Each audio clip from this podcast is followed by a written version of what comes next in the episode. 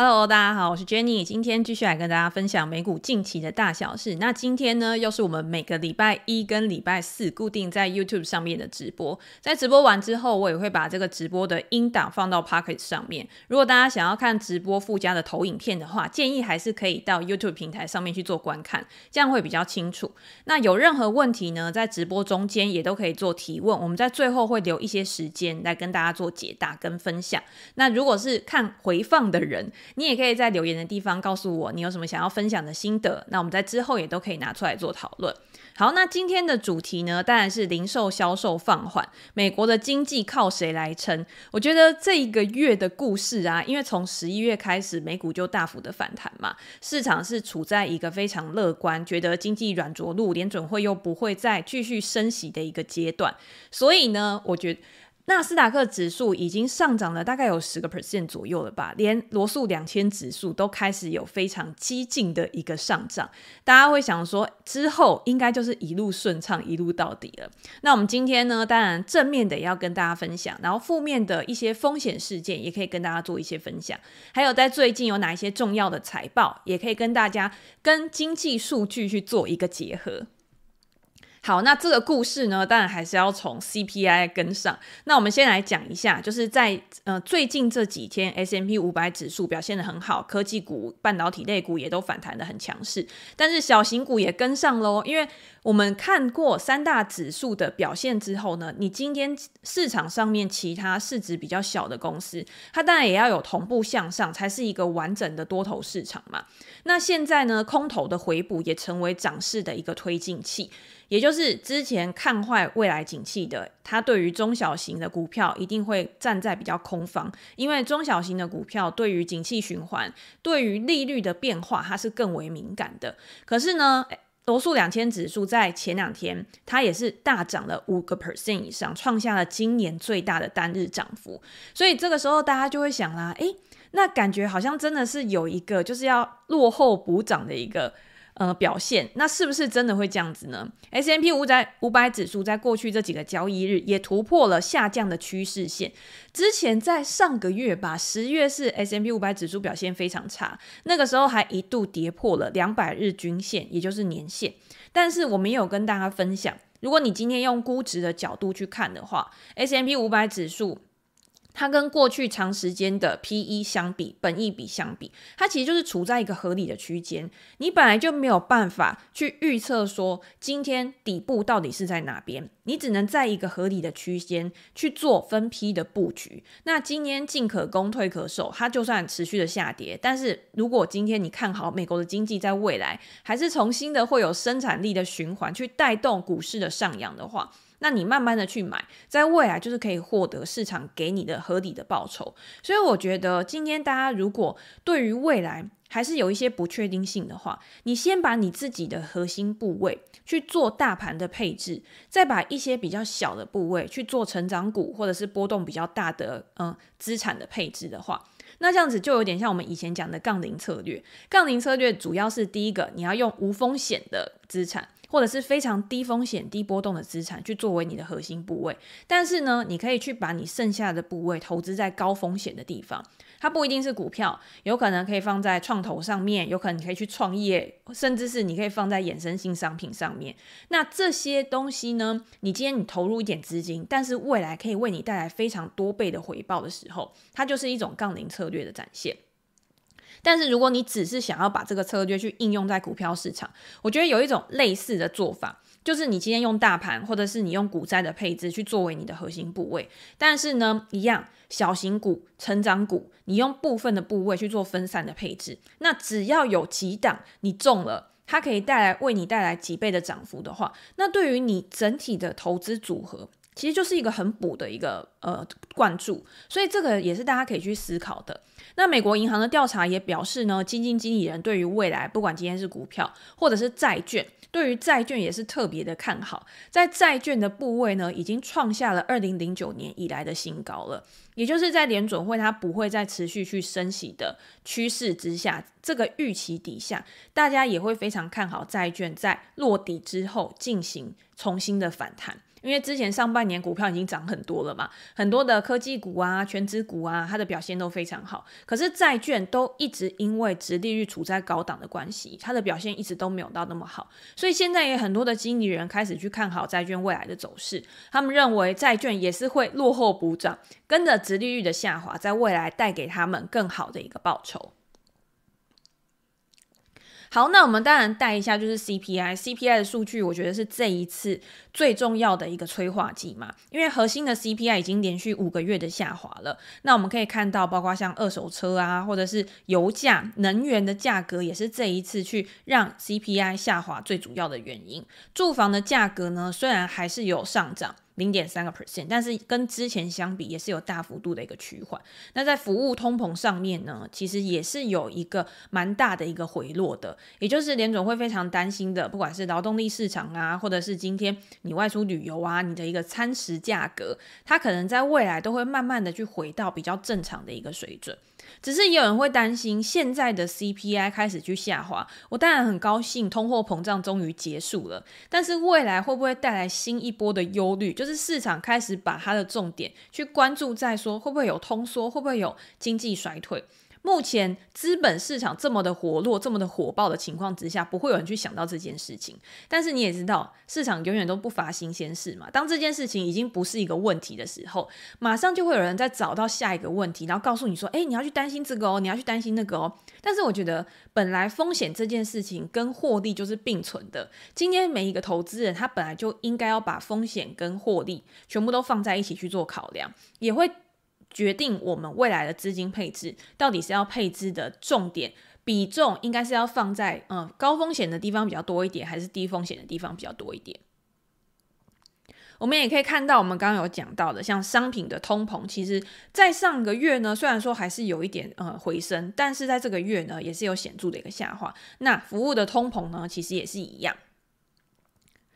那现在《华尔街日报》的记者呢，就是 Nick，他就有说啦，他说七月呢，应该就是联准会最后一次升息了。目前十二月或者是到明年呢，应该都不会再有想要去升息的一个举措。那联准会的官员如果在近期出来呢，我们可以去参考他们的谈话，是不是也是比较偏向鸽派的？那现阶段呢，要关注的经济数据，在这个月呢，都已经公布。的差不多了嘛？那下个月呢？如果才会有其他的状况的话，那个时候才会再去左右，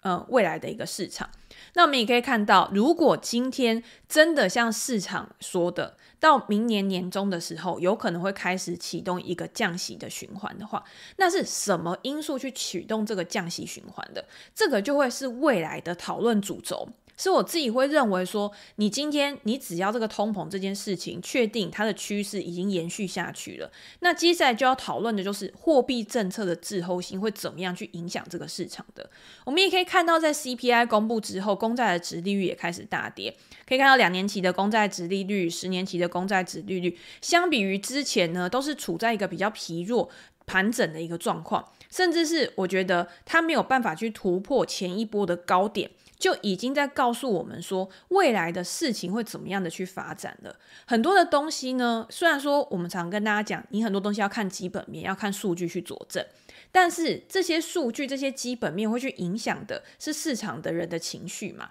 那公债的殖利率呢，其实也会包含了供需或者是市场情绪去引导去做成的这个结果。所以呢，你可以看到公债值率它没有在持续的去创高，也就代表说市场对于未来货币政策的预期也是比较宽松的，也是比较趋缓的。那我们再来看另外一个美元指数，这个也是我们在之前的时候一直跟大家不断的去分享。你今天不能只看股票市场，你也不能只看债券市场，你要所有的跨市的商品全部都放在一起看，它之间是环环去相扣的。如果今天公债值率持续的去上升，那有可能也会带动货币币值的一个上涨嘛。那之前呢，因为美债的关系，因为财政部发债，可能会导致市场对于美元有一些质疑，那也会去引导美元它的一个走向。那美元指数呢，在 CPI 公布之后，因为整个市场有一点像放松了，所以。在联准会，它不会再持续的去升息，再加上其他的国家呢，跟美国它的利差开始去缩小的时候，美元指数也是创下了近一年以来最大的一个跌幅。大家可以看到这一根真的是非常非常的重挫，已经打到了半年线跟年线的一个附近了。不过呢，大家会。不知道大家会觉得说，美元之后到底还是一个多头走势，还是它在这边震荡之后呢，会重新的去做下探，会开始进行一个走贬的一个过程？这个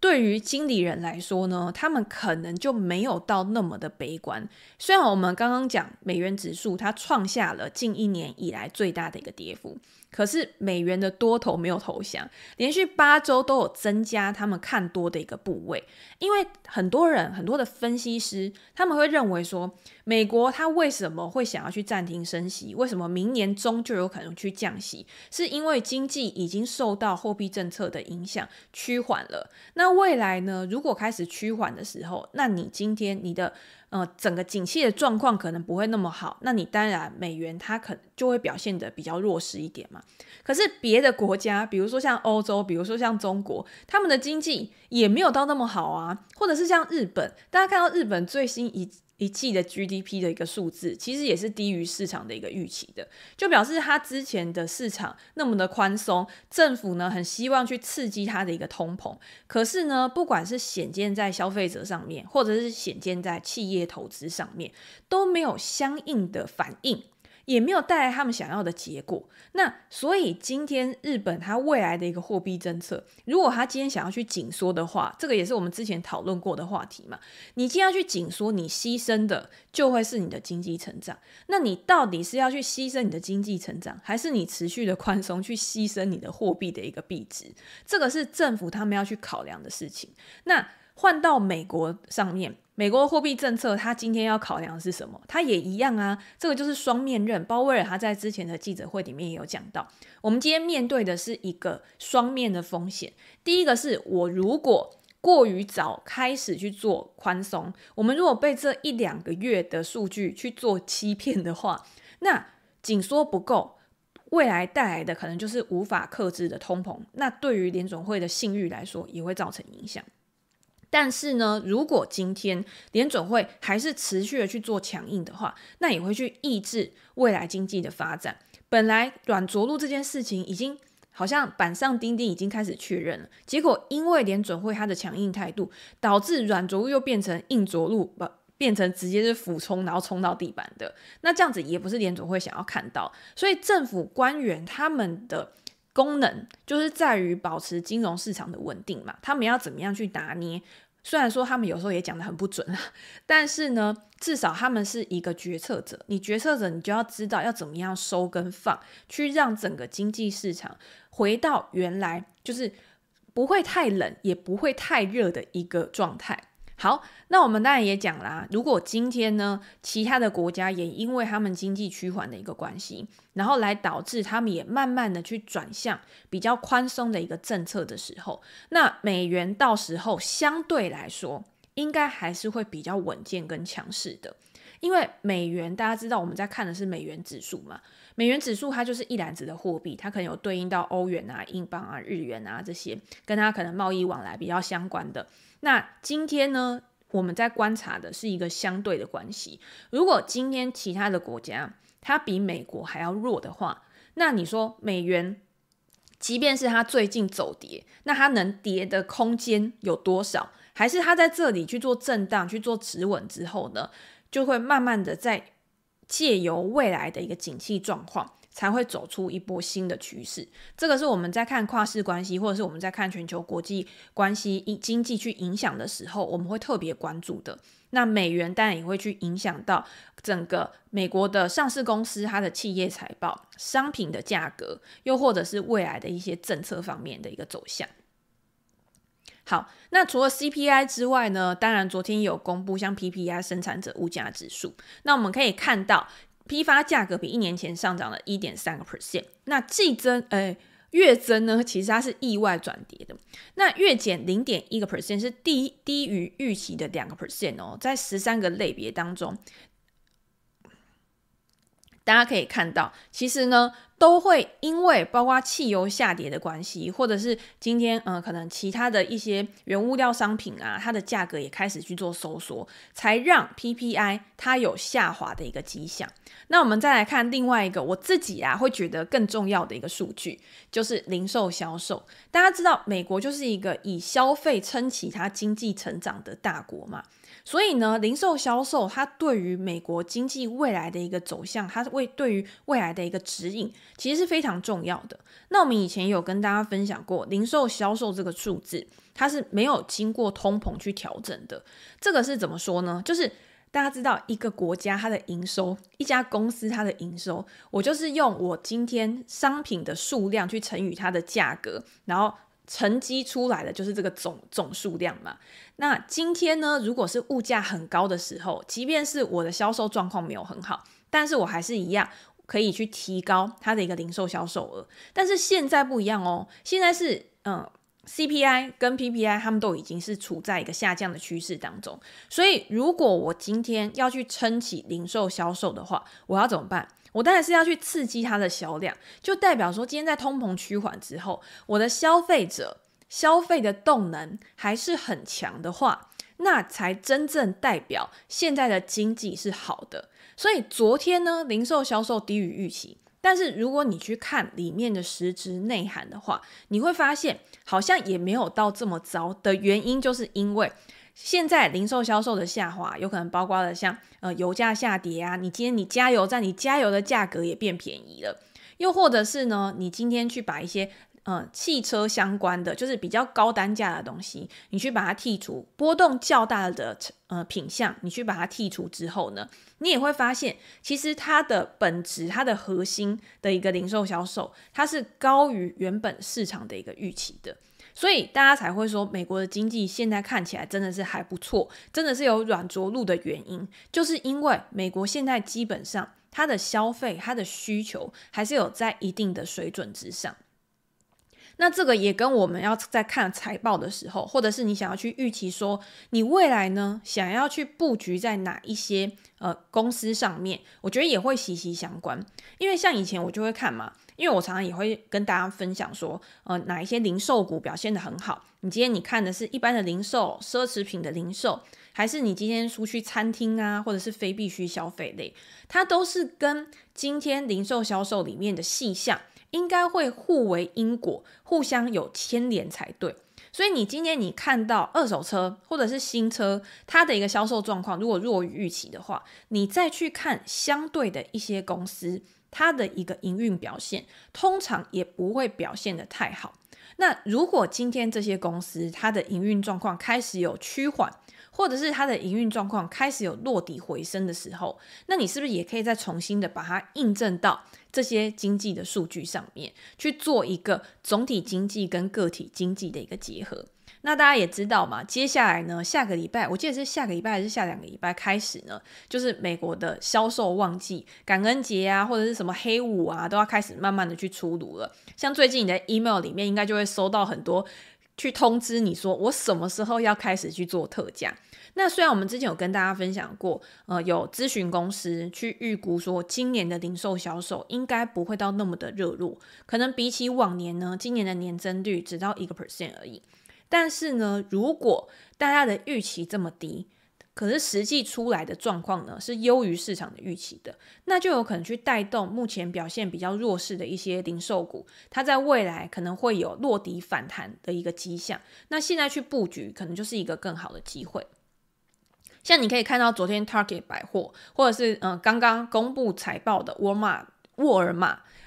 都是零售股嘛。那沃尔玛最近的股价也是非常强啊，它已经创下了年内的一个新高了。不过我刚刚有稍微扫描了一下它的财报，它在最新的一季财报，我记得它的营收跟获利还是优于市场的预期，但是它给的展望，算是比较保守的，跟过去几天公布零售销售数字的一些公司一样，他们都是可能这一季的数字很好，上一季的表现呢还是优于市场的一个预期的。可是他们对于未来总体经济的一个状况是处在比较不确定性，他们认为呢未来可能会影响到他们下一季的营收表现。那这个时候你也可以稍微提高警觉，去看一下，如果到时候年底的数字出来，确实是没有到那么糟的时候，那有可能在下一季的财报出来的时候，就会有优于预期的表现，就会有股价优于预期的一个反弹。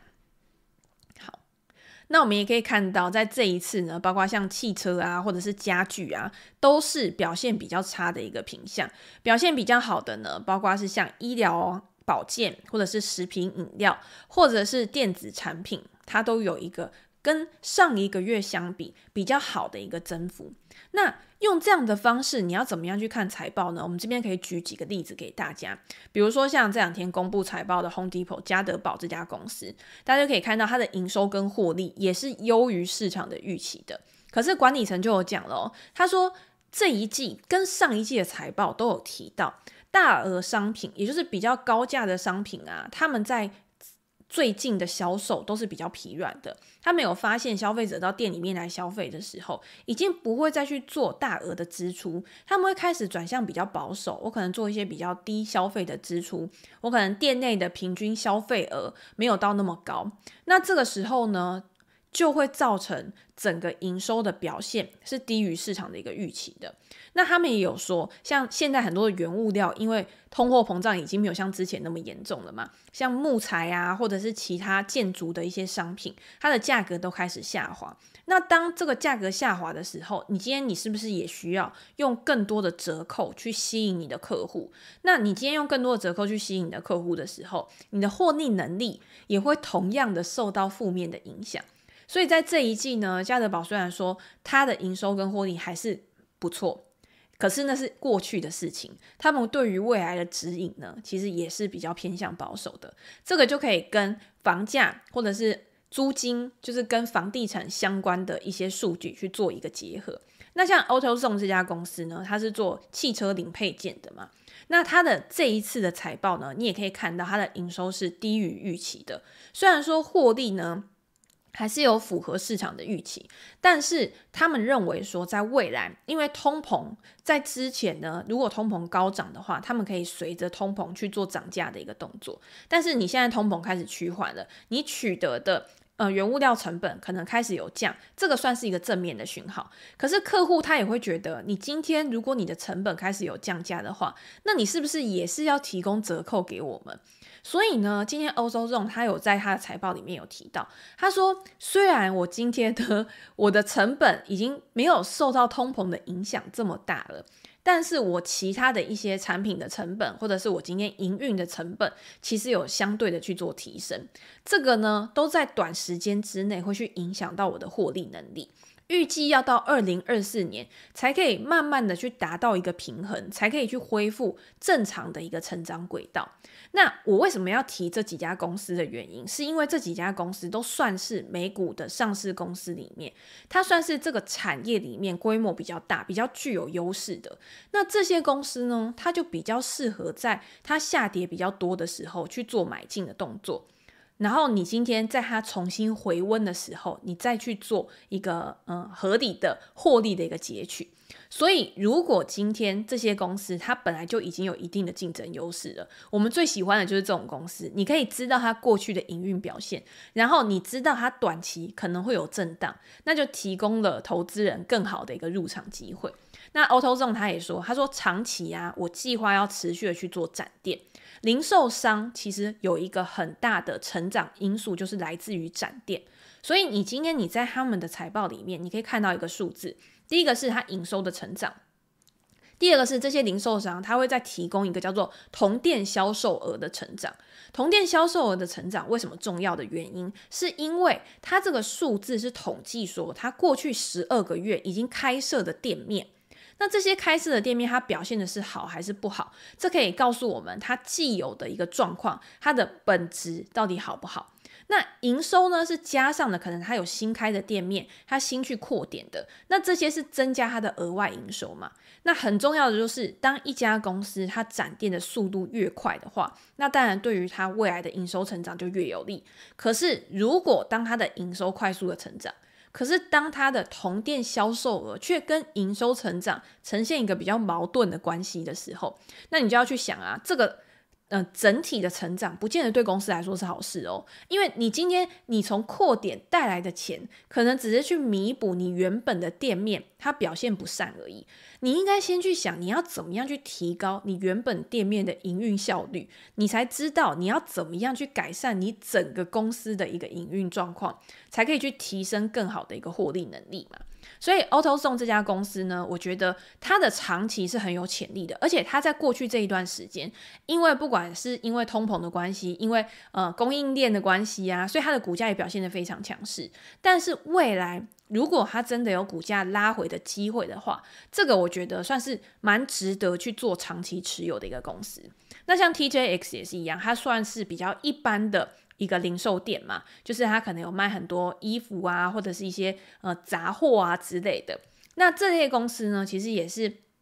比较好去了解的，比较可以在一般投资人的能力圈里面。那他在这一季呢，营收跟获利也是高于市场预期的，但是也是给出了一个比较指引，呃，比较保守的一个指引。他认为说，消费者到店里面来，他对于非必需消费品，也就是奢侈品的支出减少了，大家多呢都是还在买我必须要常常去使用的，我日常生活中里面需要的东西。那你也可以看过去这一段时间，很多的奢侈品啊，包括像什么 LV 啊，很多欧洲的品牌，又或者是像雅诗兰黛，他们的公司都告诉你说，因为整体的需求下滑，所以导致我们的表现呢是低于市场的预期的。其实两个之间就可以去互相做结合。那那如果今天这些零售商它的股价下跌，它一样你可以去回溯它过去的营运表现，一样可以找到它合理的估值区间。所以大家。不需要一味的，就是说，好，我现在整个市场已经是一个多头市场，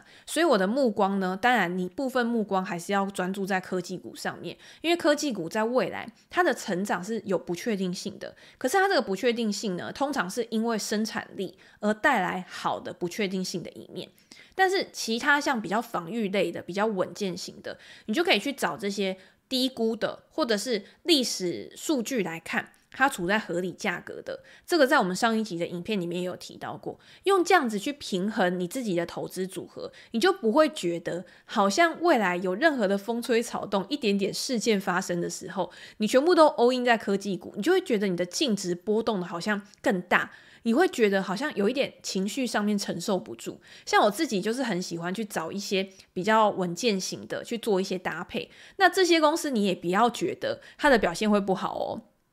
因为呢，它其实如果今天它是因为景气循环，它是因为估值的回归而去带动的，它还是一样会有很 OK，就是很不错的一个报酬。好，我们来看一下，比如说我今天看好未来的零售销售还是会持续的去上升嘛，那我也看好非必需消费品在之前呢，因为大家对于未来衰退的隐忧，或者是真的因为需求下滑而造成的估值下跌。那我是不是可以去找相关的一个标的？那我自己会用的方法呢，就是我先去设定我想要去找哪一类的股票，我觉得在未来是有机会去做一个谷底回升，或者是有机会再继续去成长的。比如说，我看非必需消费类的，那第一个大家会想到的就是 XLY 这一档 ETF 嘛。那大家可以看到 XAY 这一档 ETF 呢，它最大的权重其实就是在亚马逊跟特斯拉。所以你今天你去看它今年以来的涨幅，大概已经有三十个 percent 左右。可是主要都是谁贡献的？就是你成分越重、规模越大的公司，它贡献的越多嘛。那接下来像 Home Depot 就是家得宝，它是它的第四大持股。那它今年呢，其实表现的就平平，大概就是二点四个 percent 而已。可是亚马逊今年上涨了七十个 percent，特斯拉今年上涨了快要一百个 percent。那像麦当劳也是属于那种比较日常一般的，它今年也是上涨不到五个 percent。那像 Chipotle 是我们之前很喜欢的公司，我常常跟大家分享这家公司，它今年大概涨幅是五十五个 percent。这些都是跟非必需消费类，就是跟景气在波动的时候。后，它也会有比较大的一个关系。然后我看到这些持股之后呢，我就会去想，好，那接下来如果景气真的开始慢慢的去好转的话，那我是不是可以从这些去找到一个获利的机会？现在还比较低估的，比如说像星巴克好了，星巴克在最新一季的财报里面虽然说是优于预期，不过大家也会去担心说，嗯，中国的经济不好会不会去影响到你啊？或者是美国未来经济趋缓会不会影响到你啊？可是这刚好，如果星巴克它股价回归的时候，大家一定不会想说。未来星巴克就是这样下去嘛？公司一定还会再很想很多的创新策略。比如说，我之前就看过一个广一个报道，他说：“你知道你去星巴克喝咖啡的时候，到底有多少种选择？你可以选你想要的咖啡。我记得它好像是几千亿种，好像是三千亿种还是三兆种的一个头。”嗯、选择你可以去从你要什么样的咖啡，什么样的口味，要不要奶泡，要加多少糖。那星巴克他用这样子的方式呢，去让客户觉得说，哦，我今天我可以打造一个很客制化，然后他有发自己的数位渠道，他自己的 app，然后他靠这些数据的收集呢，去对内。去调整他自己的营运策略，对外呢也可以去吸引更多的消费者去加入到他的会员忠诚计划。那你今天你到店里面的时候，假设你今天是会员，诶，我今天呢，你只要多花三十块，我就可以给你多五颗星星哦。那你是不是要再多买一块饼干啊？你是不是要再多买一块蛋糕？就是用这样子的方式去增加他自己的营收来源嘛？那。包括像展店，像星巴克就有说，他到二零二四、二零二五年的时候，他在中国的展店数量要多少？你就是用这样子的方式去推导星巴克它未来到底还有没有成长前景。然后呢，如果今天在它有成长前景的情况之下，它的股价又介于它过去的合理估值区间的话，那或许就是一个不错的长期投入的买进机会。所以这个是我自己会去观察的一些标的。那如果今天你觉得现在消费的表现很好，但是呢，你觉得亚马逊跟特斯拉它已经在比较高位的一个地方，又或者是假设我今天已经持有 QQQ 这一档股票好了，那 QQQ 它前几大科技股的权重大概就是占了四十个 percent 左右嘛，那我不想要再因为我买 XLY，然后又再着重在亚马逊跟特斯拉上面，那我是不是可以用等权重的 ETF 去做一个配置？那这边也可以跟大家分享，就是像。非必需消费类股等权重的一档 ETF，它就是 RSPD。那你就会发现，它今年以来呢，上涨的幅度大概就只有九个 percent 左右。那从这个里面呢，你也可以去找到哪一些有被低估的一些标的。那我这边举两个例子，因为这个刚好是我这一两个月有写文章跟大家做分享的。第一个就是 WSM，它是美国的一个算高档的家饰品的公司。第二个就是 DHI，它这个也是股神巴菲特他有去布局的一档。跟房地产相关的建筑商的公司，那过去这一段时间呢，其实他们的表现也都表现还不错。我记得最近一两个月呢，涨幅可能都有到十个 percent 以上。那为什么当初会跟大家介绍这两家公司？其实就是用一样的逻辑。我自己不是会去找说，哦，它已经涨很多的。而是你用一个反过来的观点，现在已经涨很多的，它可能已经有一个估值过高的现象。那有没有一些你去看本益比，它可能还处在比较低档的？比如说我可能看二十倍以下的、十五倍以下的，然后我再去想说这家公司它在产业中的地位，我自己会挑的是在产业中它是属于领导公司的。然后它又是是一个合理股价的，它的获利能力是非常稳定的时候，那那个时候我就会去研究这两家公司。那刚好在那个时间点，就是挑到这两家公司，所以你也不需要一定说哦，我一定要买到科技股，你可以把它做一个搭配。那这两家公司呢，它其实它的商业模式或者是它的产品跟服务，其实也都是非常好懂的。那它跟什么东西有关？它就是跟房市的表现有关嘛。所以呢，用这样子的方式，我觉得是可以更好的、更加速你去做投资研究跟选股的时候的效率，就提供给大家做一个参考。就是在直播的时候呢，其实就是跟大家分享说，我平常到底是怎么样去找股票啊，或者是我在找到股票之后，我用什么样的方式去判断说，我现在到底要不要去研究这只股票？不然美股上市公司那么多，你要怎么样知道我到底哪一档股票应该要先研究，哪一档股票要后研究？那总结三个重点，第一个重点就是这家公司一定要是龙头股。第二个重点是这家公司最好在当时呢是处在一个合理的价格。第三个重点呢就是你去搭配它的总体经济数据看，在未来呢你期望它是不是可以因为数据的一个回升，然后造成它营运面的一个效率的一个提升，去带动它估值的一个上扬。好。那最后呢，也跟大家分享一下，如果大家要去看总体经济数据的话，你可以从就业市场，可以从消费动能，可以从通货膨胀跟信用利差去观察，说这几个数据有没有彼此之间去做一个联动。因为你今天你就业好的话，你所得上升，你自然而然就会去带动消费的动能。那你带动消费的动能呢？如果今天市场过热的话，有可能就会造成通膨的一个上扬嘛。不过现在看起来呢，你要回到之前供需不平衡，回到之前供应链断裂的一个情况，应该比较难。所以我觉得呢，现在应该是处在一个通膨开始趋缓到正常的一个情况。在这一次的 CPI 跟 PPI 公布之后，其实市场已经预估说，呃，月底要公布的 PCE 数据吧，大概已经快要接近到联准会他们当初设定的目标。我记得好像现在市场预估就是在二点七左右。那其实跟联准会他们设定的目标，其实就已经是蛮接近的。所以呢，通货膨胀如果已经不是一个问题的话，那接下来你就要关注的是，那是不是有其他的风险因素？那当风险因素上升的时候，其实你去看信用利差，包括像。利差扩大的时候，其实就是风险意识的一个提升嘛。你可以看到，在风险意识提升的时候，如果你今天你挑到的公司，它体质是比较烂的，那它可能它的表现就会比较差。可是你如果就像我刚刚讲的，你挑到的是体质比较好的，它可能有稳定的获利，它甚至是有配息、有回购股票，它的管理层对于未来的一个前景也是很保守，然后很希望说我要做好我的风险控管的。那这样子你。去布局这些公司的时候，即便是未来风险事件的发生，你也不会觉得很紧张，想要赶快卖掉手上的股票，因为你买的股票至少你的成本、你的价格买的都是一个比较低的一个水位。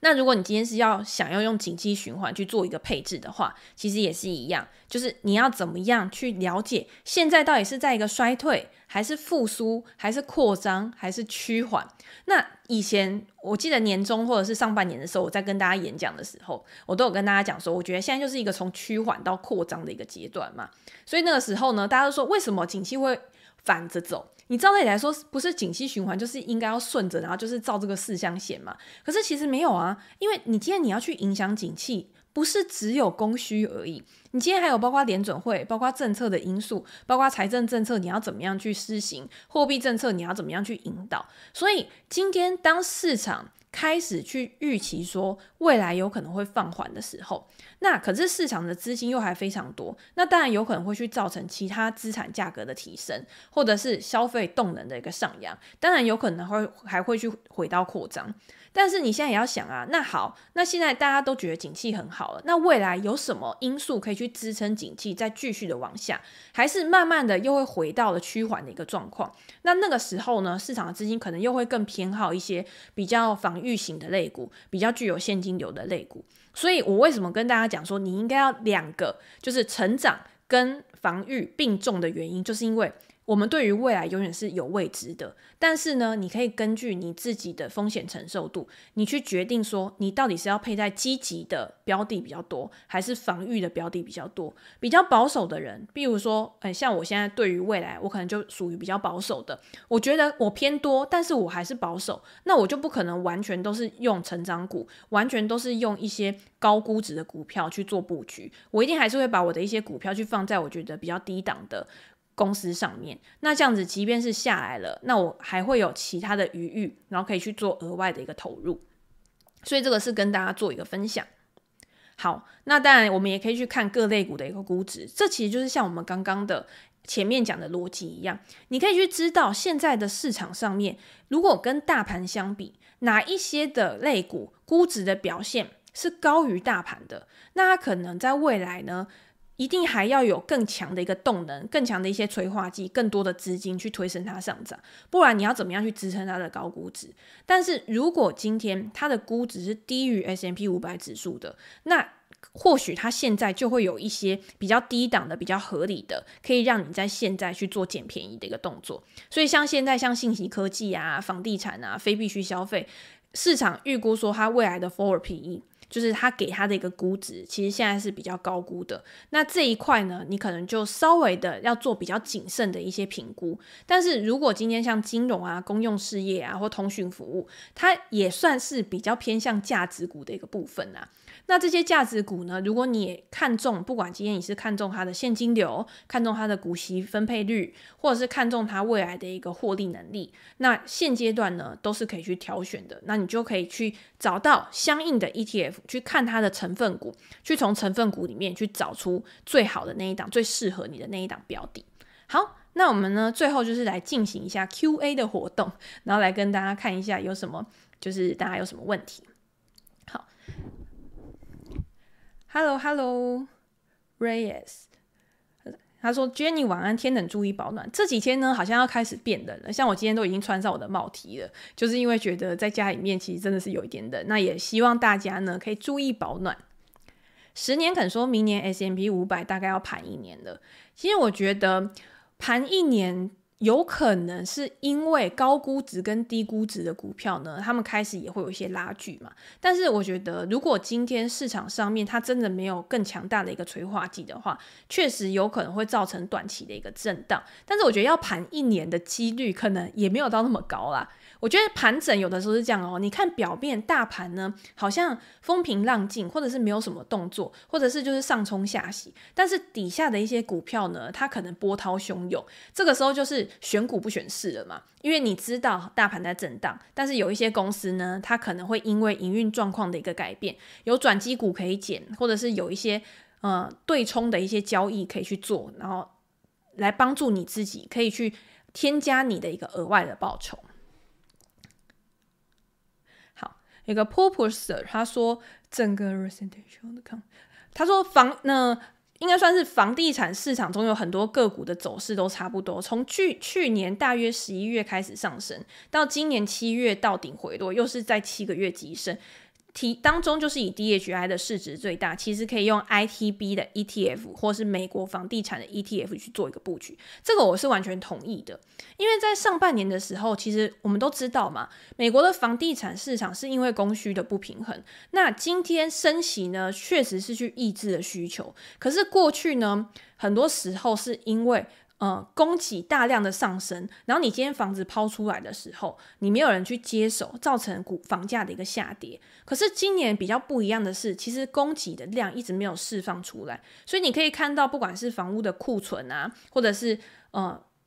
就是成交量其实都有比较稀少的一个情况，才会造成美国的房价到目前还是处在一个比较高档。这个也是为什么美国的房地产商在上半年的时候，其他的表现都还是比较好。那未来呢？如果今天景气回温，或者是呃，利率开始止稳、开始滑落的时候，那对于这些房地产类股，我觉得有可能真的就是再一波的催化剂去驱动它们上涨。所以这个就是跟以前在判断房地产类股的时候比较不一样的地方。因为以前大家都会觉得房地产类股在高利率的情况之下应该会很弱势，可是今年上半年的表现反而比较不是这样。